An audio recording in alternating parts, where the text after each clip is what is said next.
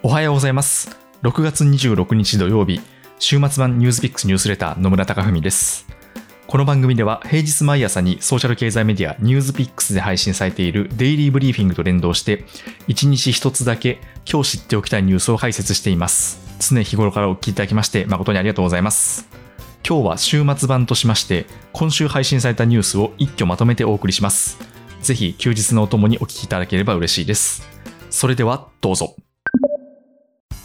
おはようございます。6月21日月曜日、ニュースピックスニュースレター野村貴文です。この番組ではソーシャル経済メディアニュースピックスで毎朝配信されているデイリーブリーフィングと連動して5分間で一つだけ今日知っておきたいニュースを解説していきます。ぜひ朝の時間のお供にお付き合いいただければ嬉しいです。さて、ちょっと雑談をするとですね、昨日ですね、東京国立博物館で行われていた国宝鳥獣戯画のすべてという特別展覧会が閉幕しました。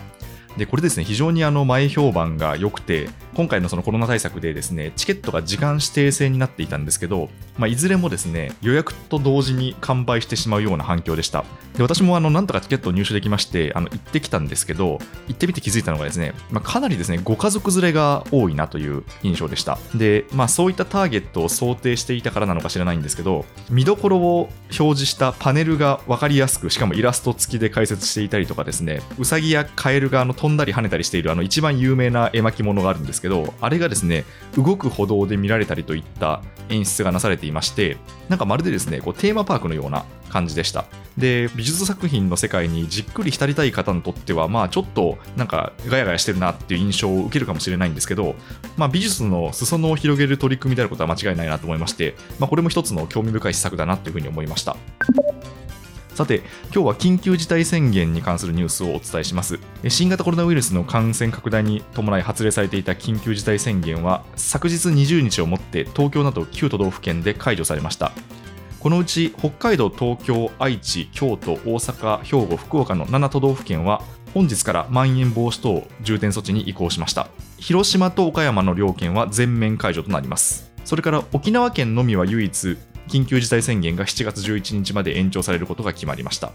まん延防止等重点措置に移行した自治体については、飲食店の制限も緩和されまして、営業時間の短縮要請は午後8時までというのが続くんですけど、お酒の提供が条件付きで午後7時まで認められることになりました。で、このお酒の提供の判断は都道府県に委ねられていまして、その条件に違いが微妙に出ています。で、まず東京と千葉、大阪は人数が2人まで、で、お酒の提供は19時までなんですが、埼玉や神奈川、北海道などは4人まで OK というふうになっています。で、ちょっと厳密にお話をすると、緊急事態宣言と違いまして、この重点措置は市町村単位で指定されるものです。で、東京に関しては対象が23区及び日野原村奥多摩町を除く多摩地域の市長になっていますので、まあ、ほぼ全域と言っていいんですが、例えば千葉県や愛知県ではですね、この重点措置の対象になっているところもあれば、なっていないところもあるということです。で、この対象になっているところは、お酒の提供が午後7時までなんですが、なっていないところは、例えば千葉県はお酒の提供は午後8時までなんですが、愛知県は閉店が午後9時までで、お酒の提供は余裕を持ってオーダーストップするようにといった表現になっていまして、まあ、これはですね、あの、ぜひお住まいの自治体の情報をご確認いただければと思います。で、また本日からはですね、ワクチンの職域接種も本格スタートしていきます。で、日本のワクチン接種ペースは5月から追い上げを見せていまして、アメリカの2、3月を上回るペースで推移しています。で、政府はですね、このワクチンの職域接種も含めて、さらにペースを加速させていき、10月から11月にかけて希望するすべての人が終えられるように接種を加速させたい考えです。ただ一方でですね、ワクチン接種に関しては、人によって意見が分かれるところですので、この接種していない人が不利益を被ることがあってはならないとして、差別をしたり圧力をかけたりしないように情報発信を進めることに政府はしています。ということで、ようやく体制が整ってきたところなんですが、とはいえですね、緊急事態宣言解除後の人の流れの増加や変異株の影響によってリバウンドが起こるという懸念もあります。例えば、京都大学ウイルス再生医科学研究所の古瀬祐樹氏らの研究グループがまとめたレポートによると、デルタ株の影響が非常に大きい、最も悲観的なシナリオでは、7月前半から中旬にも、東京で緊急事態宣言の再発令が必要となる可能性があるというふうに示しています。またですね、6月18日には、政府の新型コロナウイルス感染症対策分科会の尾身茂会長ら26人の専門家有志が、東京オリンピック・パラリンピックに関する提言を公表しまして、無観客開催が望ましいというふうにした上で、もし観客を入れる場合でも、現行の大規模イベントの開催基準より厳しい基準を採用するように求めました。で、また、感染拡大や医療逼迫の予兆があった時にはですね、緊急事態宣言など必要な対策を躊躇なく取るように政府に求めました。で、まあ、緊急事態宣言が出ればですね、基本的にそのイベントの観客数は5000人以下というのが一つの基準になりまして、で、現在ではオリンピック・パラリンピックは1万人以下で調整が進んでいるので、まあ、この開催中であっても、こう急な変更を余儀なくされると。ただ、まん延防止のためには、そういったことをしなければいけないと、尾身会長は指摘をしています。今こう7月23日の東京オリンピックまで1ヶ月余りとなったんですけど、こう専門家たちは依然として強い懸念を示していると。でそれからですね、まあ、こう感染が拡大したときに、果たしてこの強い対策を必要なタイミングで打てるのかということが今後の鍵を握ります。で宣言は解除されたんですが、ぜひともですね、あの油断をせずに日常とできるコロナ対策を行っていただければと思います。ニュースピックスニュースレター野村貴文でした。今日もいい一日をお過ごしください。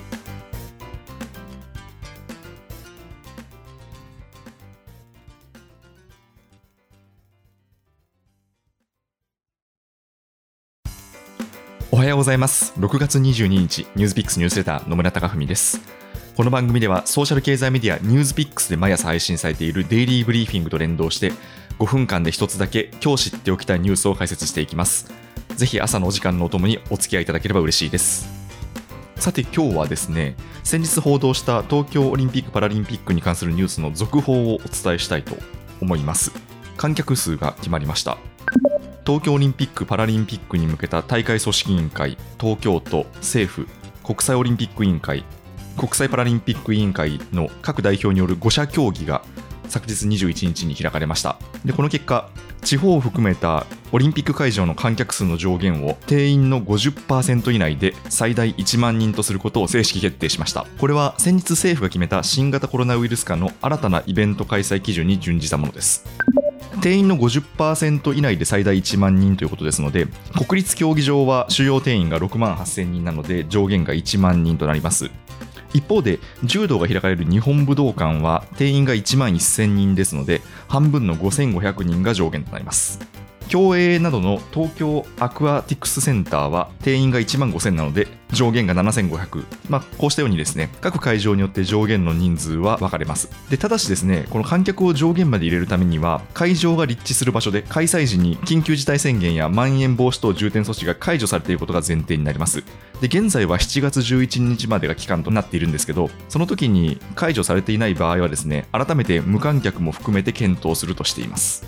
また大会組織委員会の橋本会長はですねすでにあの販売している観戦チケットは観客上限を超えている競技があることを示した上で当選者の中から再抽選を行って約90万枚を削減するとしていますでこれについては国民の理解を求めるというコメントを発表していますで、もともとチケット販売で900億円の収入を想定していたんですが、それが半分を下回るという見通しが示されまして、減収額の生み合わせについては、東京都と政府、組織委員会との間で協議したいという考えを示しました。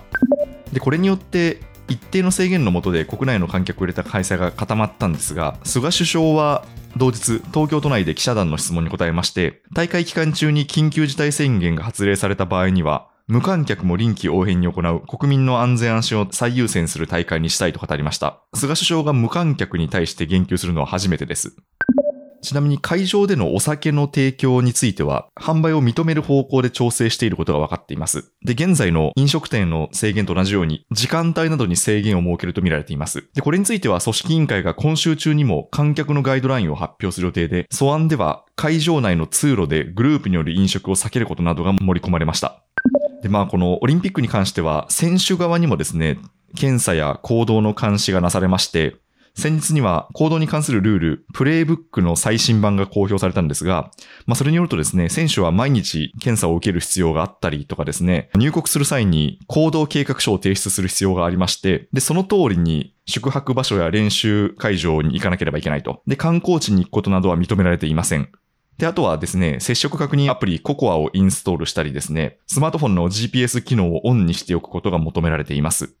なので一旦こうした形で観客側と選手側のルールが出揃ったという状況でして、ただですね、感染症の専門家がかねがね指摘している通り、オリンピック期間中に感染者数がぶり返す可能性は依然としてあると。その中で一体どのように大会運営と感染対策を両立させていくか、引き続き気の抜けない日々が続いていきます。ニュースピックスニュースレター野村貴文でした今日もいい一日をお過ごしください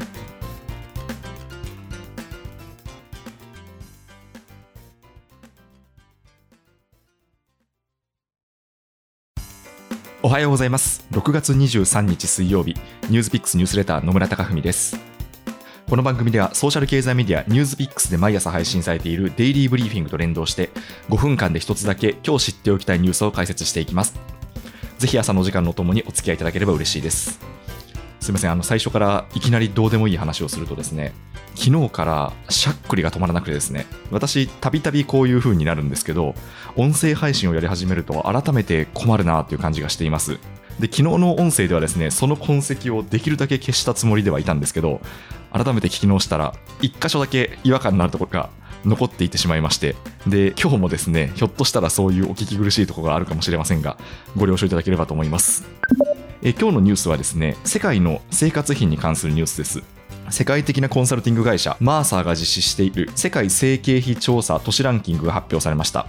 でこれによると駐在員の生活費が最も高い都市がトルクメニスタンの首都アシガバードになりました。でこの調査はですね各都市の住居費や交通費食料品や医療品それから家庭用品娯楽費用といった200品目以上の価格を測定して比較したものです。209都市が対象になりましてランク付けがされています。でこれはですね多国籍企業や政府機関の海外の赴任者のですね報酬や手当を設定する際に利用されています。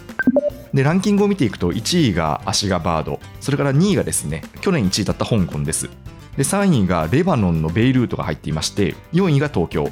5位がスイスのチューリヒ6位が中国の上海7位がシンガポール8位がスイスのジュネーブ9位が中国の北京10位がスイスのベルンとなっています。でこの1位になったトルクメニスタンの首都アシガバードはあまり皆さん聞き慣れないんじゃないかと思うんですが、まあ、トルクメニスタンはあの中央アジアの国でして実はあの中央アジアの北朝鮮という異名を持つほどですね強権国家として知られています。で主要産業はですね天然ガスの輸出でして天然ガスの埋蔵量が世界の第4位です。で中国をですね主要な輸出先としていましてそれによって経済成長を果たしてきたという国です。ただですね最近ではその中国がですねトルクメニスタン依存をだんだんと抑えるようになりましてもともとはガスの5割をトルクメニスタン産が占めていたんですけど最近では輸入先をですね多様化するような政策に舵を切りましてでトルクメニスタンからの輸入が低迷していましたで、これによってですね、トルクメニスタン国内の経済がダメージを受けまして、最近ではですね、貧富の格差の拡大とかですね、ご生活費の高騰を招いています。で、まあ、ただこのランキングを見ていくとですね、まあ、東京が第4位。で、その下にスイスとか上海とかシンガポールがあるっていうので、まあ、最近ではその安い日本なんていうふうに言われてますけど、東京ってこんな高いの？っていうふうに、まあ、つい思ってしまう方もいらっしゃるかもしれません。で、まあ、これはあくまでもですね、駐在員の生活費を比較したものですので、まあ、例えばですね、あの、都心で、で、他の国々と同じスペースの住居を東京で確保しようと思ったら、どうしても値段が上がってしまうといった、まあ、そういった要因も作用しています。そしてあの、ランキングはですね、調査機関によって上位に入ってくる都市が割とまちまちでして、例えば、イギリスエコノミスト誌の調査部門、エコノミストインテリジェンスユニットが昨年11月に発表した生活費ランキングはですね、同率1位で、スイスのチューリッヒ、フランスのパリ、そして香港が並んでいます。で、4位がシンガポールで、5位がイスラエルのテルアビブということで、まあ、私の個人的な感覚からすると若干こっちの方が肌感覚に近いなという感じがしています。で、このランキングはですね、為替相場によっても相当に影響されるところが大きいですので、まあ、あくまでもあの参考程度に見た方がいいかなと思うんですが、まあ、それよりもですね、ランキングの下の方を見ていくと、案外面白い発見があったりしまして、今日取り上げたマーサーのランキングもですね、209位まで表示されているんですけど、例えばあの G7 の国だったらカナダのオタワが156位になっていて、あ、意外に低いんだとかですね、まあ、とはそのハンガリーのブダペストとか、ポーランドのワルシャワとか、まあ、結構あの欧州の中でもあの観光地として人々が訪れる国もそれぞれ162位と164位という風になっていて結構面白いかもしれないなと思ったりとかですね。まあそんなようにですねコロナが明けてからの旅行先とかですねもしくはその将来的な住んでみたいなと思う国をそういったところから探すのも面白いかもしれません。ニュースピックスニュースレター野村貴文でした。今日もいい一日をお過ごしください。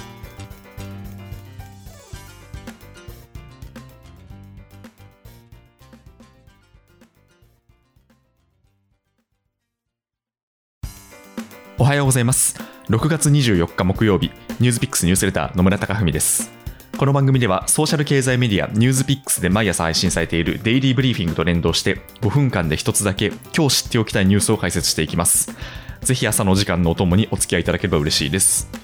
さて、まあ、このニュースピックスニュースレターもそうなんですけど、まあ、この日本にいるとですね、まあ、自由に何かが発信できるということが、まあ、割と当たり前のように思うんですけど、まあ、世界を見渡すとですね、まあ、それが当たり前ではない環境もありましてで、まあ、この発言の自由といったものはですね、まあ、こう人類がですねこう歴史をたどってきても長い時間をかけて獲得してきたものだということを改めて思い起こさせるようなニュースです。香港のタブロイド新聞リンゴ日報が本日26年の歴史に幕を下ろしました。もともとリンゴ日報は香港国家安全維持法に違反したとして警察に資金を凍結されていましてそれによって運営資金が底をつきまして昨日今日の朝刊を最後に新聞の発行を停止すると発表しました。ウェブメディアでの記事の配信も本日夜には停止します。最後の発行となる本日付の朝刊は100万部が印刷されましてこれは通常の10倍以上の発行部数で1995年の創刊以来記録的な数字となりました。でリンゴ日報はですね政治ネタや社会ネタ芸能ネタ、まあ、ゴシップ記事をメインに扱っているタブロイド紙なんですけど今日もですねウェブサイトでは中国のワクチンに依存している多くの国でここに来てコロナの感染数が再び急増しているといったニュースを報じています。でそうした報道姿勢からですね昨年6月に国家安全維持法が制定された後は当局からの締め付けが強まりまして昨年8月には創業者のジミー・ライ氏が逮捕され今年4月には違法にデモを組織したとして禁錮1年2ヶ月の実刑判決を受けています。で5月にはですね同社と関連会社の資産も凍結されましてで先週にはですね編集部門のトップ5人が警察に逮捕されました。でこれを受けてですねリンゴ日報第1面では翌日の見出しに戦い続けるというメッセージを掲げましてその日の発行部数はですね50万部を発行しました。このリンゴ日報を支援する意味合いも込めてこの新聞をまとめ買いする人も出てきて市内の販売スタンドの中には売り切れるところも現れましたで、ただですね、昨日には中国問題に関する社説を執筆していた主筆が逮捕されまして、このことによって社員の安全を考慮する必要に迫られたことやですね、あとは資金繰りが厳しくなっていて、解除の目処が立たないということで、発行停止を決断したとみられます。この動きに対しては、香港の7つのメディアグループの労働組合が黒い服を着て、報道の自由に対する政府の打撃に抗議すると表明しています。また国外からもですね、批判の声が上がっていまして、イギリスのラーブ外務大臣がですね、昨日声明を発表して、香港の表現の自由に対する恐ろしい打撃だと当局を批判しました。ラーブ氏は声明で国家安全維持法が公共の秩序を維持するためではなく、自由を制限し、反対意見を罰するための道具として使われていることは明白だと強調しています。で、一つだけ明るいニュースがあるとしたら、台湾にあるリンゴ日報の子会社は財務が独立していて、香港当局の影響を受けないと。でその結果、500名の雇用も守られまして、で紙面の発行は5月にストップしているんですけど、電子版の発行は継続されるということです。でこの台湾版もですね財政赤字が続いていまして非常に厳しい状況なんですがここでまあなんとか踏みとどまって報道の自由を守ろうとするリンゴ日報側の意思が見て取れますニュースピックスニュースレター野村貴文でした。今日もいい一日をお過ごしください。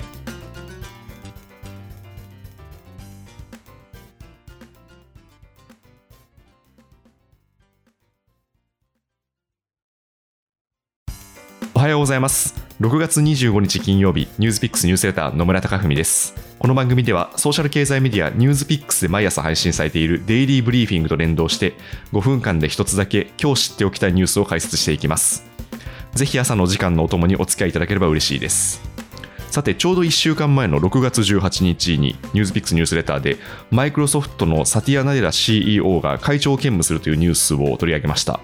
その時にですね、ナデラ CEO の戦略として、マイクロソフト製品が囲い込みから他社サービスも使いやすくするオープン戦略に舵を切ったというような特徴を示しました。で、あとはですね、今後マイクロソフトはゲームで成長していくと。そんなようなことも話をしたんですけど、今日のニュースはその具体例とも言えるものを取り上げたいと思います。アメリカマイクロソフトが日本時間の本日深夜、オンライン発表会を開催しまして、Windows 11を正式発表しました。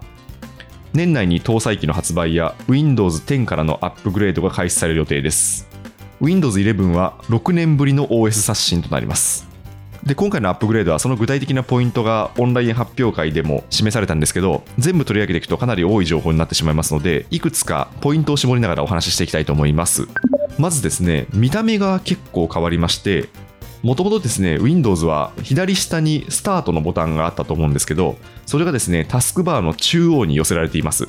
でまたその中央に寄せられただけではなくてですね応答性も大きく改善されているということです。あと機能面で目立ったのはですねリモートワークの生産性向上につながる機能が複数搭載されていましてまずはですねマルチタスクでアプリを使うときの使い勝手が向上していますまあ、例えばですね、あの Teams で電話会議をしながら OneNote でメモを取るといったことが、リモートワークだと日常的に行われていると思うんですけど、そういうですね、複数のアプリを利用する場合に便利なように、複数のウィンドウを簡単に再配置できる機能が追加されました。それからですね、スマートフォンで作業をしていたことをですね、パソコンでも使いたいという方が増えているということを受けまして、直前でスマートフォンで利用した Office365 のアプリをパソコンのスタートメニューに表示する機能も加えました。オープン戦略というのも一つのポイントでして、まずはですね、あの Amazon.com と手を組みまして、Amazon のストアを通じて購入した Android 向けのアプリを Windows 上で動かせるようにしました。で、この発表会でもですね、Android の TikTok のアプリが、この Windows の画面で動かせるといったデモが示されました。あとはですね、パソコン上で動くアプリを購入するストアの刷新も表明しました。で、具体的にはですね、Windows の決済システムを使った場合は手数料が発生するんですけど、あの、外部のアプリ提供者がですね、自社で決済システムを開発した場合はですね、その利用も認めまして、その場合は Windows に手数料が入らないということです。で、あと、ゲームに関してなんですが、すでにですね、Windows は PC ゲームの世界ではデファクトスタンダードになっていまして、で、引き続きですね、ゲーム関連の機能の強化が図られました。で、具体的には、映像を鮮明にしたりですね、データの読み込みにかかる時間を短縮したりしまして、あとは Xbox などのゲームサービスとも連携させやすくしています。で、実はあの、歴史を振り返ると、Windows は2015年に最後のバージョンの Windows という説明をして Windows 10をリリースしました。で、その後はですね、OS の番号そのものを変えるのではなくてですね、機能アップグレードと呼ばれる半年に一度の機能の改善とかですね、セキュリティパッチの改善といったですね、そういったものを含んだアップグレードを提供してきました。まあ、つまり Windows 10の中で、まあ、どんどんどんどんアジャイル的に進化をさせていったということです。で、ただですね、そこから6年が経過しまして、最後のバージョンだったはずの Windows 10の次のバージョンとして Windows 11が発表されました。まあ、今回はですね、主にマーケティング的な観点からですね、大きな強化がされていることがわかるように、Windows 11という製品名を付けたと見られています。で、ただですね、現在ですね、Windows 10の搭載端末はすでに世界で13億台に上っています。で、あの、最後の Windows という触れ込みでのリリースを6年前にして、で、その上でもう一回 Windows 11にあの買い直してくれっていう話だとですね、消費者の反発を招くということで、今回はですね、まあ、一定条件の PC であれば、無償で11に更新できるようにするということです。で、マイクロソフトは10のサポートを2025年には終える方針で、今後数年をかけて企業や家庭での大規模な更新が進む見通しです。と、こんな感じでですね、ニュースっていうのは継続的にウォッチしていくとあこれとこれがつながってるんだっていうふうに気づくことも多いですのでまあぜひぜひこのニュースピックスニュースレターもですね継続的に聞いていただけると嬉しいなと思いましたというわけですいません。宣伝っぽい話で締めさせていただきます。ニュースピックスニュースレター野村貴文でした。良い週末をお過ごしください。